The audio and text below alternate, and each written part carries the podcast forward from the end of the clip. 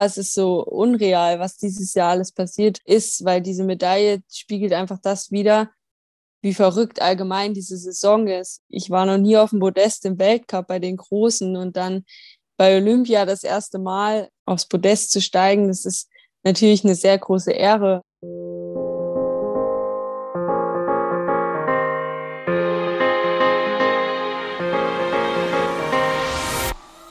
Hallo und herzlich willkommen zu den Team Deutschland Podcast Sonderfolgen mehr als Gold, Silber und Bronze, wo wir über die ganz besonderen Geschichten und Momente sprechen, die sich hier bei den Olympischen Winterspielen in Peking so ereignet haben. Olympische Spiele sind eben mehr als Medaillen, sind ein ganz besonderes Ereignis für Athletinnen und Athleten und mit denen möchten wir eben hier im Podcast über diese Momente sprechen und darüber, was sie auch mitgenommen haben von diesen ganz besonderen Spielen. Bevor wir aber starten, äh, möchten wir uns noch bei unserem heutigen Partner bedanken. Dieser Podcast wird unterstützt von der Deutschen Leasing als Teil der Sparkassenfinanzgruppe.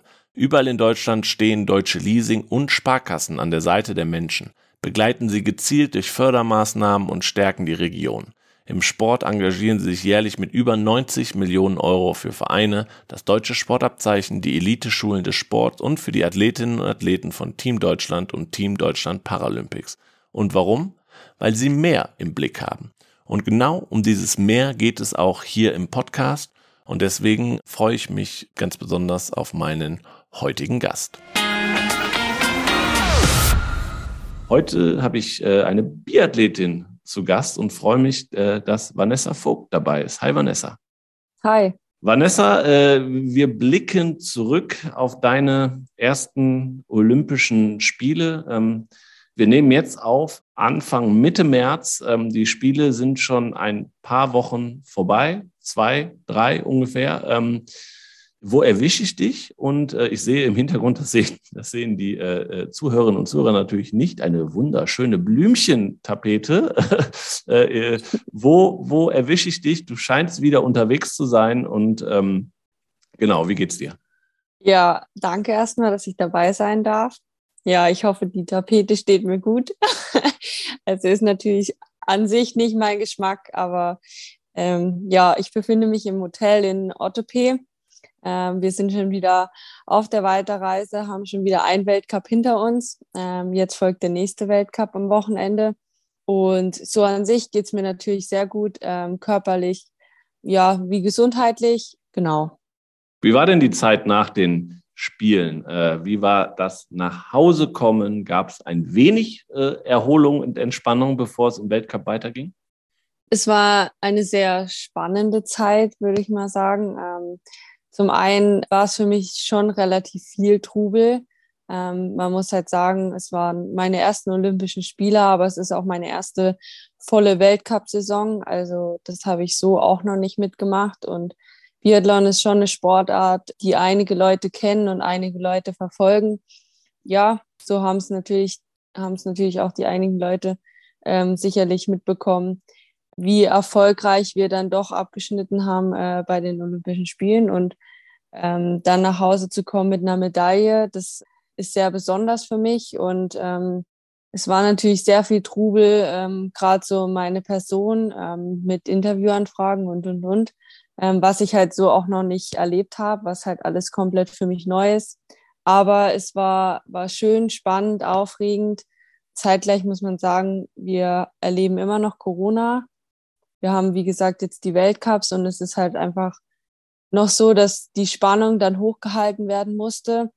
Das Risiko, sich anzustecken, immer noch hoch war. Und ähm, dem wollte ich eigentlich schon aus dem Weg gehen. Natürlich wollte ich Empfang mitmachen, aber man musste dann auch ein paar Abstriche machen, weil es halt, wie gesagt, hier noch um einiges geht.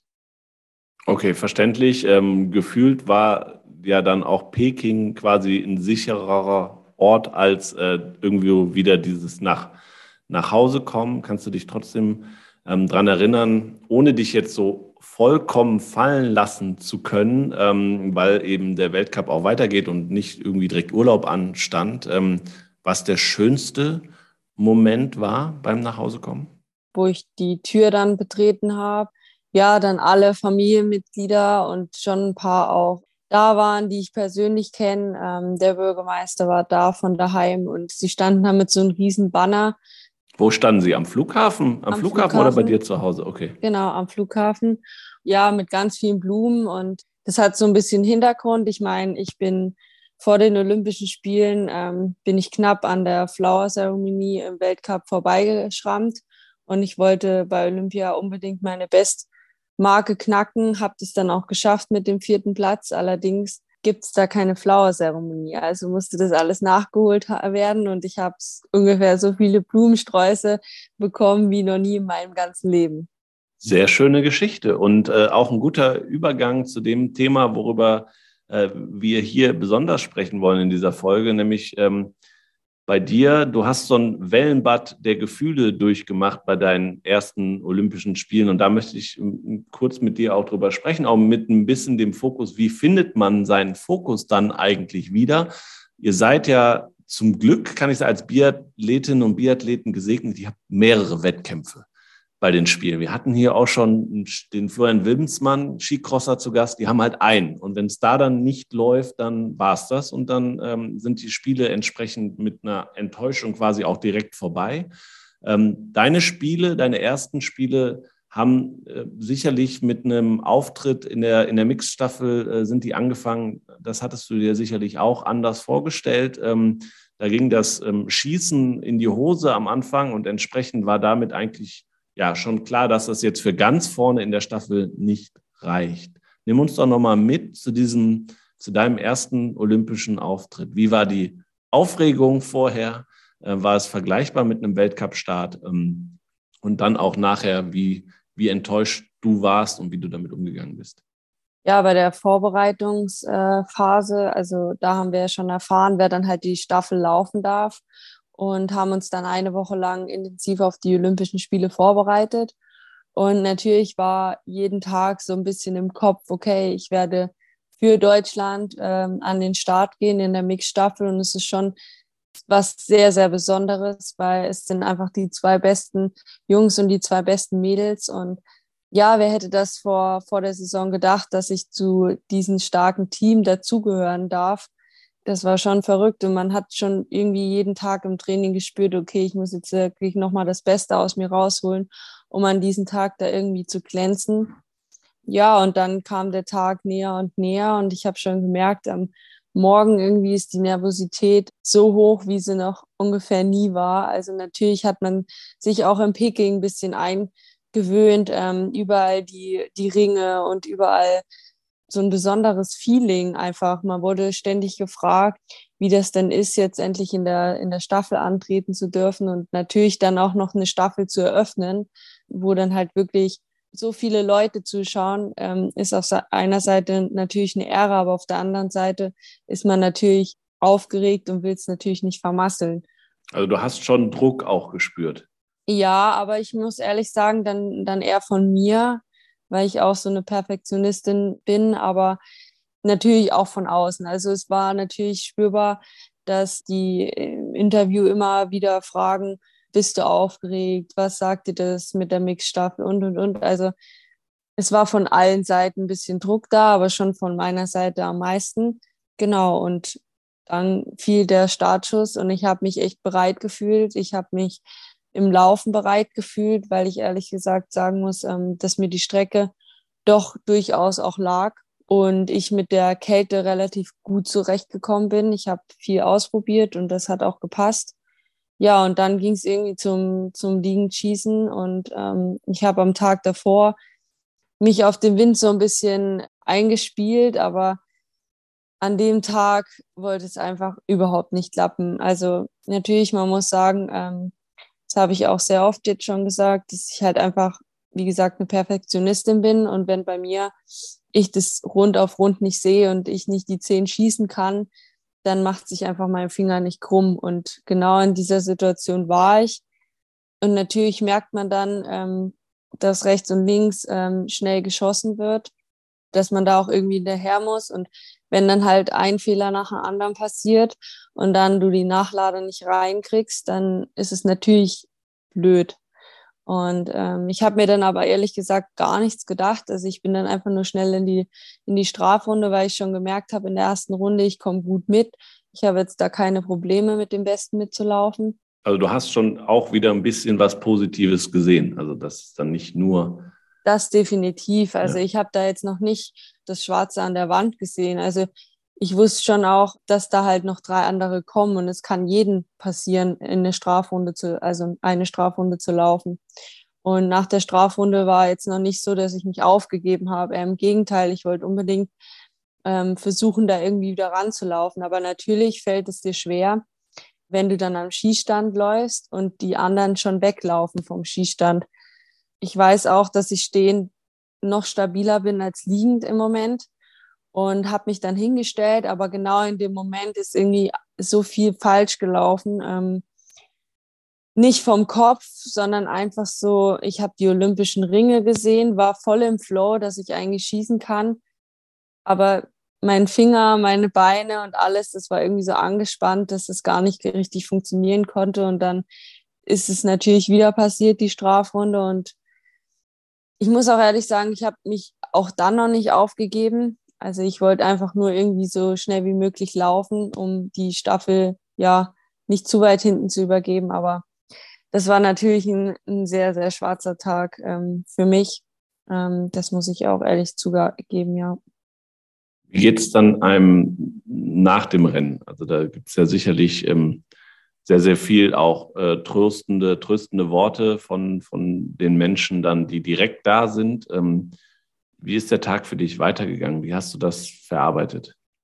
Ähm, ja, wenn man halt als junge Sportlerin in so einer Situation ist, dann will man natürlich die ganze Schuld auf sich nehmen. Ähm, ja, man hat es halt einfach verkackt. Also man selber, nicht das, nicht das Team irgendwie hinter sich, aber letztendlich gewinnt und verliert ein Team ähm, zusammen. Und ich fand es eigentlich ganz cool. Ähm, natürlich, ich war enttäuscht, aber ich fand es ganz cool von, von Benny Doll. Ähm, der hat dann auch zu mir gesagt, also letztendlich, du hast es verdient, in dieser Staffel zu laufen, du hast alles gegeben. Es ist jetzt halt einfach so. Es war halt einfach jetzt nicht unser, also vielleicht nicht dein, nicht unser Tag. Und es wäre vielleicht auch schwer gewesen ohne diese Strafrunden. Man weiß es nicht. Aber letztendlich, ähm, natürlich nimmt man die Schuld auf sich und sind auch ein paar Tränen geflossen, das muss ich auch ehrlich zugeben, aber so ist es im Leistungssport. Und wie lange, wenn, das, das hatten wir ja gerade schon das Thema, ihr habt das Glück, dass ihr mehr Wettkämpfe habt. Ähm, ein, zwei Tage später, äh, drei Tage später stand dann ähm, das Einzel auf dem Programm für euch.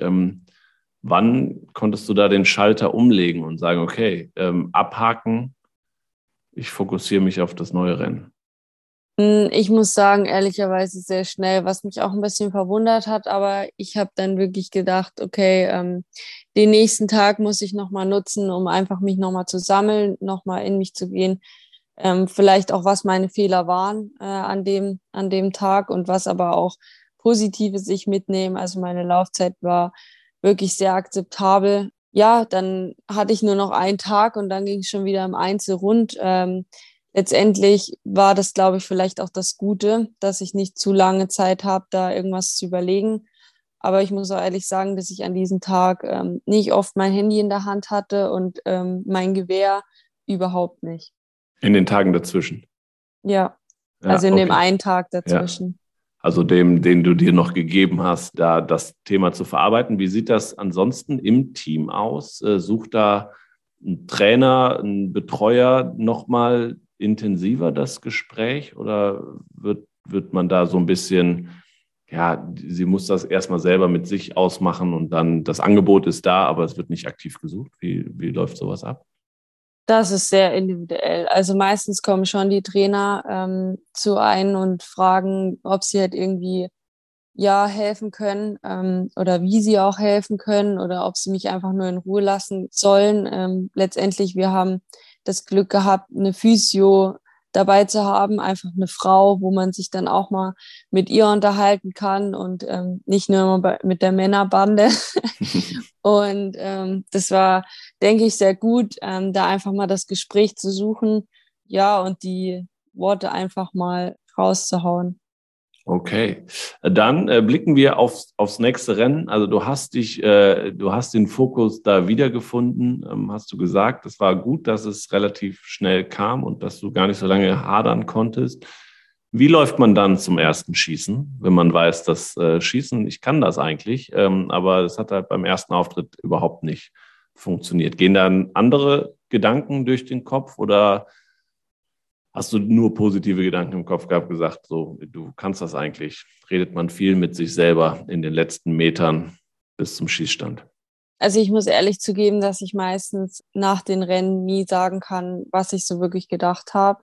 Also das passiert wirklich in den seltensten Fällen. Ähm, dann war es auch meistens ein schlechtes Rennen. Und ich muss ehrlich sagen, dass ich auf die erste Runde gegangen bin und wirklich mir auch teilweise so Technik-Tipps selber gesagt habe, was ich eigentlich auch in der Regel nicht mache. Aber ich habe mir gedacht, okay, ähm, ich muss einfach mal was anderes probieren. Ich bin definitiv nicht eine Medaillenfavoritin hier und ähm, ich werde jetzt schon einfach mal was Neues probieren ich bin auf die Runde gegangen, habe mir meine Techniktipps vorgesagt und dann war schon der Skistand da. Also ich hatte auch wieder nicht so viel Zeit zu überlegen und das ist vielleicht auch das Gute gewesen. Okay, und dann, dann lief es ähm, sehr, sehr gut. Wann hat sich bei dir so ein Flow eingestellt, wo du gesagt hast, okay, heute ist ein Tag, da läuft es echt gut? Mm, bei mir war es ja so, ich bin ja dann zum ersten Schießen gekommen und habe ja den ersten Schuss daneben gesetzt. Und ab dem Moment habe ich mir gedacht, okay, stopp mal, können wir kurz Reset drücken, weil ich habe mir gedacht, das geht doch jetzt nicht ernsthaft wieder los. Ich habe da über die Waffe geschaut und habe überhaupt nicht gewusst, was jetzt eigentlich schon wieder Phase ist, weil ich habe witzigerweise noch am Vortag zu unserem Arzt gesagt, also verstehe einer die Männer, aber verstehe einer diesen Schießstand das war, ich weiß nicht, ich habe diesen Schießstand irgendwie nicht lesen können. Es war irgendwie so verrückt. Das hat sich so, so geändert. Dieser Wind war immer da und die Fahne war definitiv deutlich nach rechts, aber du musstest ihn irgendwie so krass lesen und das hat mich irgendwie komplett aus der Fassung gebracht. Und nach diesem Fehler war natürlich wieder, okay, das geht ja schon mal gut los, aber jetzt kann es eigentlich nur besser werden. Und ich habe dann natürlich meine Serie, ganz normal meine Schüsse abgegeben und war dann auch wieder relativ schnell im Flow, weil ich gemerkt habe, dass es gute Schüsse sind, dass ich nicht, nicht viel Bewegung auf der Waffe habe.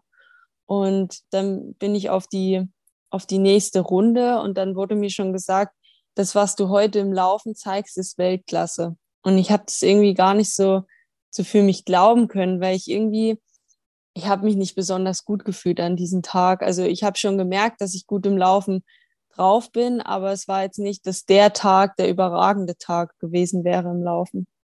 Und ja, dann ging es einfach so weiter und dann kam die nächste Null und die nächste Runde war ich wieder im Laufen dabei und dann kam wieder eine Null. Und dann habe ich mich da einfach hingestellt und wie gesagt, ich kann überhaupt nicht sagen, was ich da gedacht habe.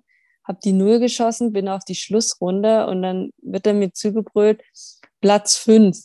Und ich habe mir nur gedacht, witzig. Also irgendwie habt ihr da ein paar Plätze vergessen, glaube ich.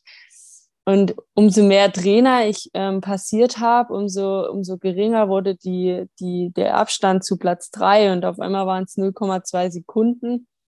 Und ab da weiß ich gar nichts mehr. Dann habe ich nur noch die Ziellinie gesehen und ja, und dann war halt dieses 1,3 Sekunden dahinter und dann, ja, dann war natürlich äh, irgendwie schon wieder die Enttäuschung da, obwohl es eigentlich ein überragendes Rennen war.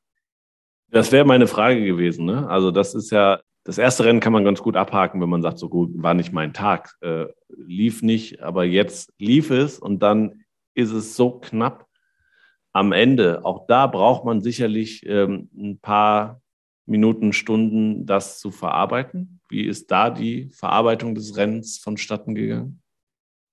Boah, ich muss eher, also wirklich zugeben, dass ähm, ich es teilweise bis heute noch nicht bearbeitet habe und immer nach diesen 1,3 Sekunden suche. Aber letztendlich muss man sagen, ich habe wirklich, ja, meine Karrierebestleistung zu den Olympischen Spielen geschafft. Und es war eh schon Wahnsinn, was ich da an diesem Tag im Laufen hingelegt habe. Ähm, ich habe die schnellste Schlussrunde ähm, gehabt und bin auch mega stolz darauf. Und ja, es war einfach nicht mehr möglich. Vielleicht hätte ich meine Waffe schneller schultern können, aber es, ich meine, es gibt so viele Faktoren im Biathlon. Ich meine, wir haben viermal geschossen, sind 15 Kilometer gelaufen und 1,3 Sekunden. Das ist einfach verrückt. Aber ja, ich ähm, bin letztendlich sehr, sehr zufrieden mit meinem vierten Platz. Okay, das hört sich schon mal so an, dass du einen Schritt weiter bist, was die Verarbeitung angeht, dass, das, ähm, dass du da die positiven Dinge ähm, auf jeden Fall rausziehst. Das ist ja auch wahrscheinlich dir dann im Nachgang sehr oft zugetragen worden, ne? von verschiedenster Seite. Hast du da nach dem Rennen das Handy öfter angeschaut? Ähm, ja, dann schon. Also weil natürlich dann hat auch das Positive überwogen, aber letztendlich glaube ich, ähm, ja, dass ich mich einfach oder dass mir viele Leute vermitteln wollten, dass dieser vierte Platz nicht schlecht ist, sondern einfach, dass ich jetzt überglücklich sein soll und nicht irgendwie ja wieder in mich selbst verfallen soll und ähm, darüber traurig sein soll. Aber fühlt man das als Sportlerin dann auch in dem Moment oder sagt man ja, ihr habt gut reden? Es fühlt sich aber anders an zurzeit. Ja, natürlich, aber ähm, ich sag mal so, umso mehr das auch zu dir sagen und umso mehr das auch Personen zu dir sagen, die du wirklich sehr gut kennst, auch die Trainer, ähm, mit denen du das ganze Jahr zusammenarbeitest, die dann halt wirklich so eine Leistung auf dem Papier sehen, umso mehr kannst du es eigentlich glauben. Hm. Und hilft es, wenn man am Ende in der Staffel noch eine, dann doch noch eine Medaille mit nach Hause nimmt von seinen ersten Spielen? Wie war das äh, Staffelrennen ähm, für dich insgesamt? Auch da Thema Fokus. Ähm, wie seid ihr das Rennen angegangen und mit welchem Ziel seid ihr ins Rennen gestartet? Ja, also natürlich hilft es mega, ähm, dann diese gewonnene Medaille zu, ja, zu erhalten. Witzigerweise war es halt noch diese mit Bronzemedaille, an der ich eigentlich 1,3 Sekunden vorbeigeschrammt war. Also irgendwie hätte es besser nicht enden können, so für mich. Und ja, wir haben uns im Team, denke ich, sehr, sehr gut auf dieses Rennen eingestimmt. Ähm, ich meine, wir hatten, oder was heißt wir, aber früher ähm, war es ja so, dass 2018 und 2014 keine Medaille bei den Staffeln errungen wurden. Ja, wir wollten einfach das erste Mal das wieder schaffen. Natürlich war das auch ein bisschen schwierig. Ich meine, wir hatten in diesem Jahr noch nicht einmal irgendeinen Podestplatz errungen in der Staffel. Wir waren irgendwie immer Vierter oder Fünfter. Diesen Podestplatz haben wir nie geschafft. Ja, ich bin dann aber ins Rennen gegangen. Es war, es war sehr schwierig für mich, weil viele Fragen kamen, ähm, warum ich wieder auf eins laufe. Man muss natürlich sagen, dass Vanessa Hinz prädestiniert für diese Position in den letzten Jahren war ich aber, denke ich, schon gezeigt habe, dass es auch eine Position ist, die mir sehr gut liegt. Und wir haben viel ähm, gesprochen und haben auch jeden ähm, seine Meinung ähm, sagen lassen, wer welche Aufstellung bevorzugt. Ich habe aber gesagt, dass ich mir diese Position zutraue und dass ich das einfach nochmal unter Beweis stellen will, dass ich es auch anders kann. Ja, und dann stand ich da wieder an der Startlinie mit allen, mit der ganzen Meute um mich drumherum. Und ja, dann ging es zum Liegenschießen und ich weiß nicht, ich war an diesem Tag auch nicht mehr so aufgeregt. Es war irgendwie, ja, es war verrückt. Ich war irgendwie so im, im Modus und habe dann natürlich ähm, zweimal diese Scheiben da abgeräumt und an Vanessa auf Platz eins übergeben. Das war gefühlt mein bestes Rennen, was ich jemals abgeliefert hatte.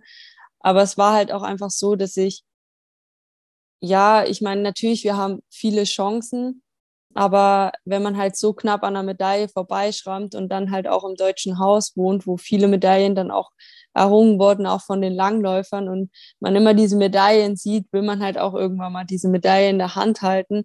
Ich habe einfach nur diese Medaille gesehen, auch an der Letz auf der letzten Runde. Okay, wie, wie ist es dann äh, in der Staffel? Hast du deine Leistung geliefert, an eins übergeben? Wie fühlt es sich an, dann nichts mehr tun zu können, außer anzufeuern?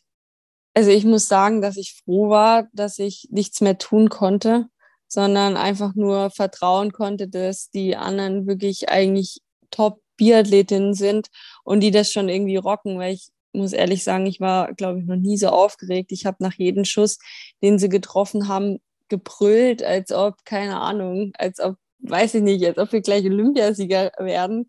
Aber ja, Respekt wirklich an die, an die Schlussläufer. Ich glaube, da brauchst du Nerven, die habe ich einfach noch nicht.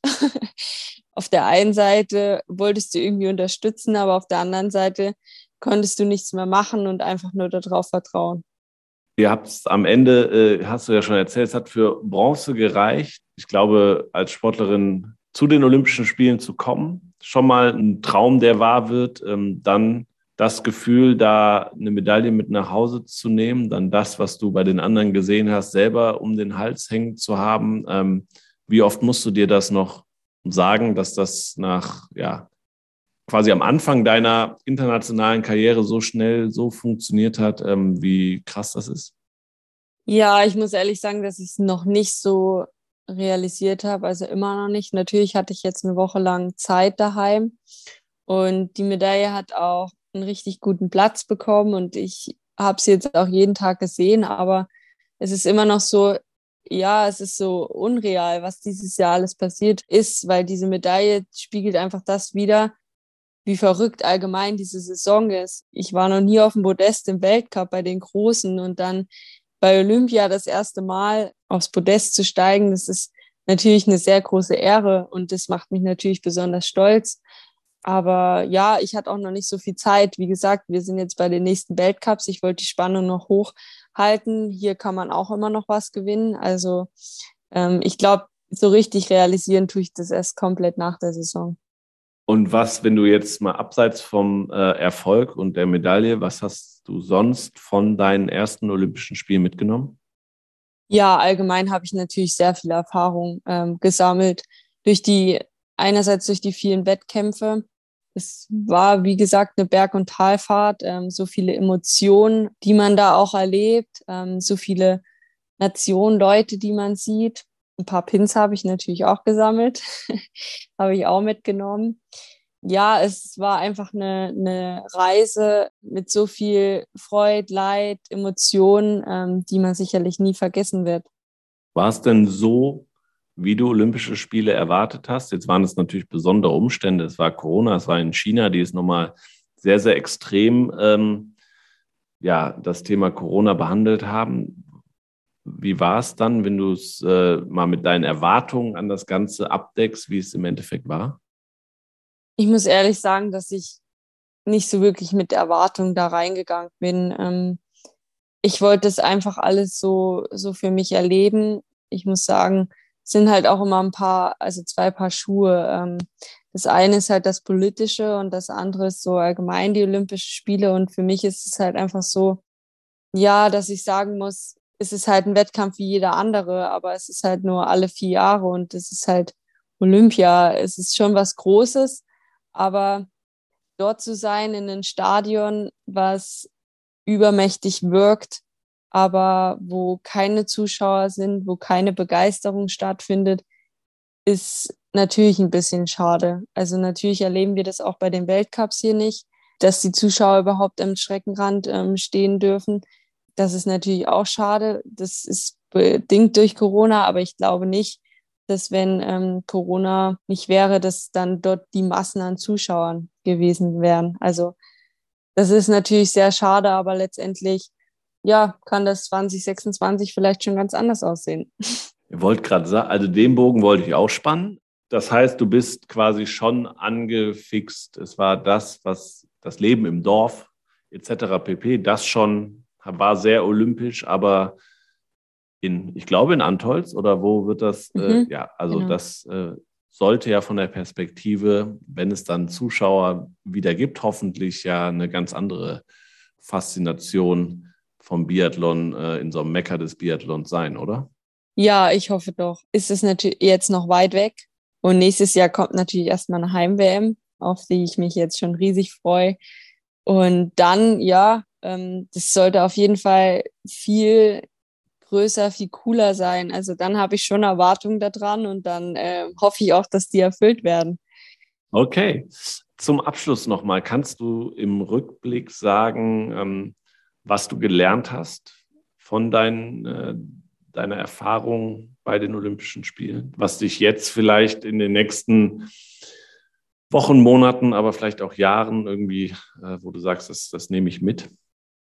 Mm, also auf jeden Fall habe ich gelernt, ähm, dass man sich nie aufgeben sollte, egal ähm, ja, wie mies es mal gelaufen ist, dass halt wirklich dieser Sport, dass wir so viele Chancen haben und dass es am nächsten Tag wieder vergessen sein kann, was am Vortag passiert ist und dass man einmal vielleicht der Held ist und einmal der Loser, aber für sich selber weiß, dass man es kann. Und auf jeden Fall nehme ich noch mit, dass das Reis- und Sojasoßen essen nicht mein Fall war. Sehr gut. Das kannst du ja jetzt auch selber bestimmen, was es dann zu essen gibt, zum Glück. Ich glaube, du hast ja selber gesagt, so Biathlon ist grundsätzlich schon ähm, eine sehr, sehr populäre Sportart in Deutschland. Ähm, während Olympischer Spiele sind aber die Sportarten irgendwo nochmal einen Ticken mehr im, im Fokus und sicherlich ähm, auch einige Nachwuchssportlerinnen und Sportler, die sich das ähm, entsprechend angucken bei Olympischen Spielen und fasziniert davon sind. Was, was würdest du denen denn mitgeben, wenn du sagst, was macht Biathlon für dich so interessant und zu einer Sportart, die man unbedingt machen sollte? Ja, einfach diese Faszination Biathlon, die man, die man dann leben kann, ähm, aus der Verbindung von Laufen und Schießen.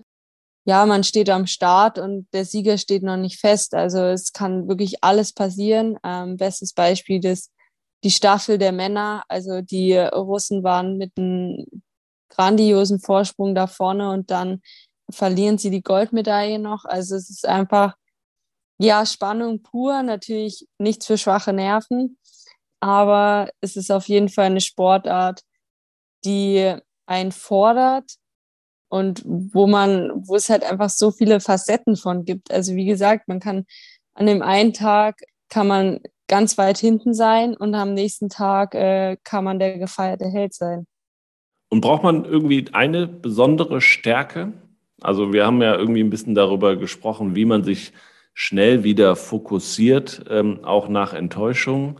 An deinem Beispiel, ähm, ist das sowas, was man unbedingt denn mitbringen sollte, dass man sich dann da am Schießstand auch wirklich fokussieren kann, trotz all dem, was drumherum passiert ist und trotz all den Anstrengungen, die man vorher hatte? Ja, ich glaube, das Wichtigste in dieser Sportart ist ähm, der Kopf. Also sicherlich auch in vielen anderen Sportarten ähm, ist der Kopf sehr entscheidend. Aber ich würde schon sagen, dass es ähm, im Biathlon sehr darauf ankommt, wie ich mit gewissen Situationen zurechtkomme, wie ich ähm, daran gehe, ja, wie ich die halt auch bewältige. Das meiste spielt sich halt im Kopf ab. Wunderbar. Vielen, vielen Dank, Vanessa, dass du äh, zu Gast warst und uns nochmal ähm, und die Zuhörerinnen und Zuhörer nochmal mitgenommen hast. Äh, nach Peking ähm, und durch deine besonderen Rennen geführt hast. Äh, total interessant. Vielen, vielen Dank. Ich wünsche dir, ähm, dass du ja, die Weltcup-Saison jetzt noch so zu Ende bringst, wie du dir das ähm, vorgestellt hast und dann vernünftige Erholung im Sommer und dann irgendwann äh, Spätsommer geht es ja sicherlich dann mit der Vorbereitung wieder los Richtung Heim-WM, hast du gesagt, als nächsten Meilenstein. Ähm, ja, wir drücken dir alle die Daumen, dass es so weiterläuft, wie, ähm, wie du dir das vorstellst, dass du gesund bleibst in erster Linie.